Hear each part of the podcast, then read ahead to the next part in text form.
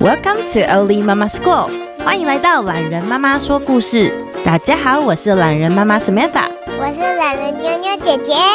你现在收听的单元是三岁小孩都能听的国际新闻，欢迎跟我们一起用浅白易懂的语言，一起接触世界各地正在发生的事。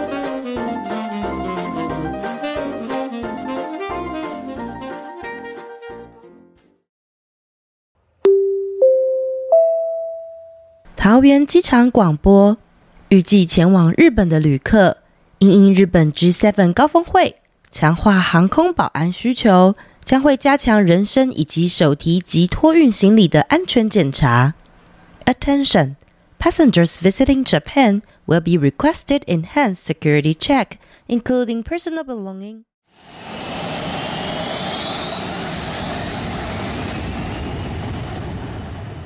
机场人好多哦。过去两年，因为 COVID 的关系，很多人很久都没有出国旅游了。大家都很期待旅行啊！大家都要去哪里呢？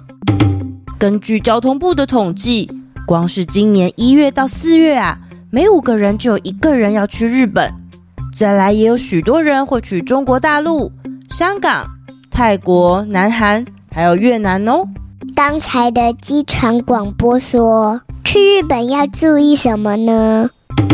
最近刚好是 G7 高峰会，G7 是 Group of Seven 的简称，是一个由世界七大已开发国家经济体组成的政府间的论坛。你可以想象，就是世界上比较大，也发展比较完整的七个国家，他们之间会每年轮流定期见面开会讨论。国际社会啊，面临的重大经济还有政治问题。日本是其中一个国家吗？没错，正式的成员国有美国、德国、英国、法国、日本、意大利，还有加拿大。这算是他们自主决定组成的活动。最一开始呢，是五十年前，当时啊，世界上遇到了第一次的石油危机。美国呢，邀请了当时的西德、法国还有英国共同来讨论要怎么去处理没有石油可以用的问题。后来也邀请了日本，这五个国家是最早的团体，他们叫做 G5。不是有七个国吗？别急嘛，后来他们陆续又邀请了意大利还有加拿大的加入，这当中欧盟也偶尔会加入，不过他们不算是主要的成员。哦，还有俄国也曾经参与过。俄国是打仗的那个俄国吗？嗯，的确，在二零一四年，因为俄罗斯占领了当时属于乌克兰的克里米亚，所以呢，他在团体里面的会员资格就暂时被冻结了。原本呢，二零一四年的时候，刚好轮到在俄罗斯要举办高峰会，那也因为这个原因，也因此呢，临时改去比利时了。在那之后啊，俄罗斯就再也没有回到 G7 或者是 G8 这个组织。这次开会要讨论什么呢？嘿嘿，通常他们要开会的内容，我们当然不会知道啦。不过这几年国际之间的大事啊，大家都很重视俄罗斯入侵乌克兰的议题。除此之外呢，还有中国在全球各地使用经济胁迫许多低收入国家的事实。有一些参与会前讨论的美国官员就有透露这样的讯息给记者。那这样去日本会危险吗？危险哦，倒不至于啦。不过通常要出国，不像在家嘛，有很多需要习惯的生活方式，是我们多少要做点准备的。我好期待要搭飞机哦。你知道出国要搭飞机之前要做哪些准备吗？要有护照。妹妹的护照很可爱。嗯哼，妹妹是新生儿，因为啊是第一次办护照的关系，所以现在啊在各县市的户政事务所，她都可以办了。不过呢，因为你已经办过护照了，你的护照现在已经超过五年的效期，所以啊我就需要提前预约，帮你去外交部跑一趟，把你的护照呢换成新的护照哦。只要有护照就可以搭飞机了吗？护照比较像是一个身份的认定，确定说我们是哪个国家的人。那带着护照去不同的国家，他会在上面盖不同的印章，表示出境就是离开离开台湾，或者是入境进入到日本。那我们的护照很方便啊，去日本是不需要签证的。还有像是去，比如说澳洲、意大利、美国、加拿大、英国、法国这些地方都不需要签证。不过啊，你这么期待坐飞机，会不会有点紧张呢？会有一点点紧张。妈妈以前小的时候很怕坐飞机哦，因为遇到乱流会有点晃。像最近的日本成田机场，就有一台飞机因为遇到了大风，怎么样都没有办法降落，只好啊在外面绕了很久很久。最后又因为人员来不及准备，加上成田机场呢，它有一个特殊的规范，晚上十二点到早上六点是不能有飞机起飞降落的，导致有许多旅客最后睡在机场过夜。所以啊，要出国的话，准备的小事情其实很多，也有很多呢，其实是我们不能预防的。那到了日本要玩什么呢？嘿嘿，其实我对日本算是相对陌生。虽然以前呢，我也带你出国过几次，不过第一次要带你跟美美两个小孩一起出国，妈妈也是有点紧张。这次啊，我们决定要出发去东京，我可以来测试看看一个人工聊天机器人，看它呢能不能给我一些好点子。请给我五个带小孩去东京玩的景点：一、迪士尼乐园魔法奇妙之旅；二、筑地市场美食之旅。三、晴空塔美景尽收眼底；四、吉卜力美术馆动画梦幻之旅；五、水族馆海底探险之旅。诶，其实听起来跟我原本安排的计划大概有七成蛮像的。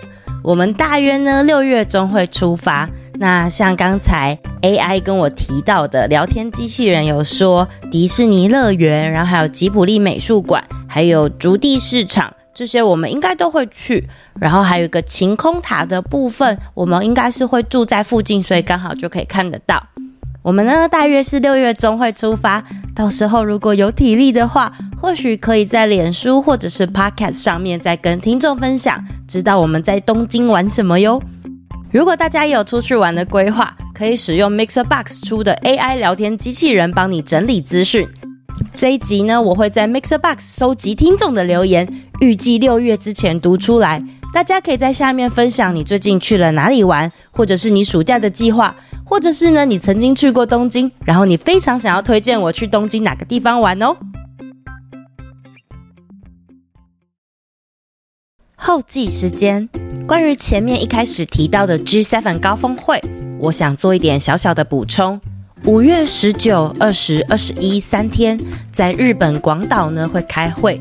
本届出席者包括日本的首相岸田文雄、美国总统 Joe Biden、英国的首相 Rishi Sunak、德国总理 Olaf Scholz，还有法国总统马克宏、意大利总理梅洛尼、加拿大总理杜鲁道，还有欧盟的理事会主席跟欧盟执委会主席，总共九个人。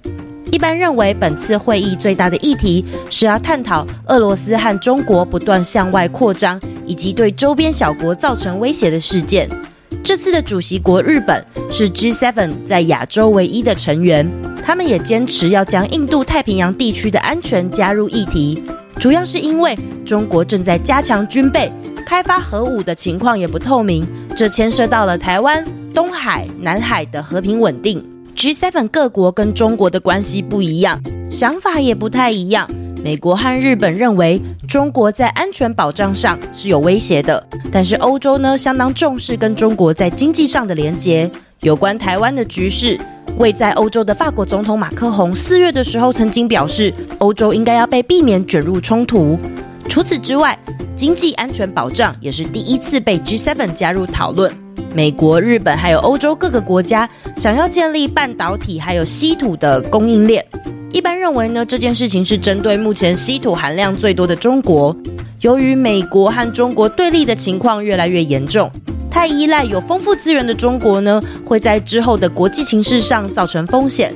顺便补充一下，稀土是指蕴藏量比一般金属稀少许多的金属。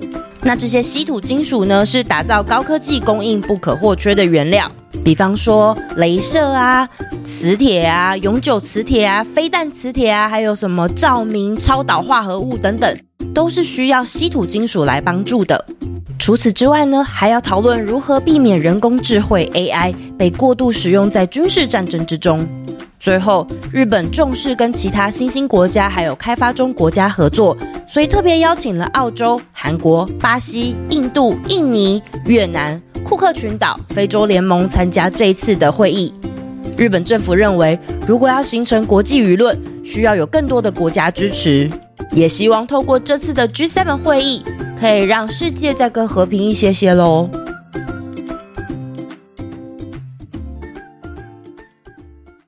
留言时间，Apple Podcast，凯西、维轩哥哥、佑杰妹妹，好久没有留言给懒人妈妈。佑杰妹妹满一岁了，听到故事开头歌曲就会跟着一起摇摆。维轩哥哥上了一年级，慢慢适应，唯一不变的还是持续爱着懒人妈妈跟妞妞姐姐。哇，好快哦！佑杰，你已经一岁了。凯西啊，过去这一年的二宝妈生活，你还好吗？感觉孩子一个读国小，一个一岁，这也是一场硬仗诶。我觉得我自己呢，好像都还在适应有两个小孩的生活，每天都是打带跑。我们要一起加油哦！好，然后再来，这位是 D K N 阿妹，期待被念到。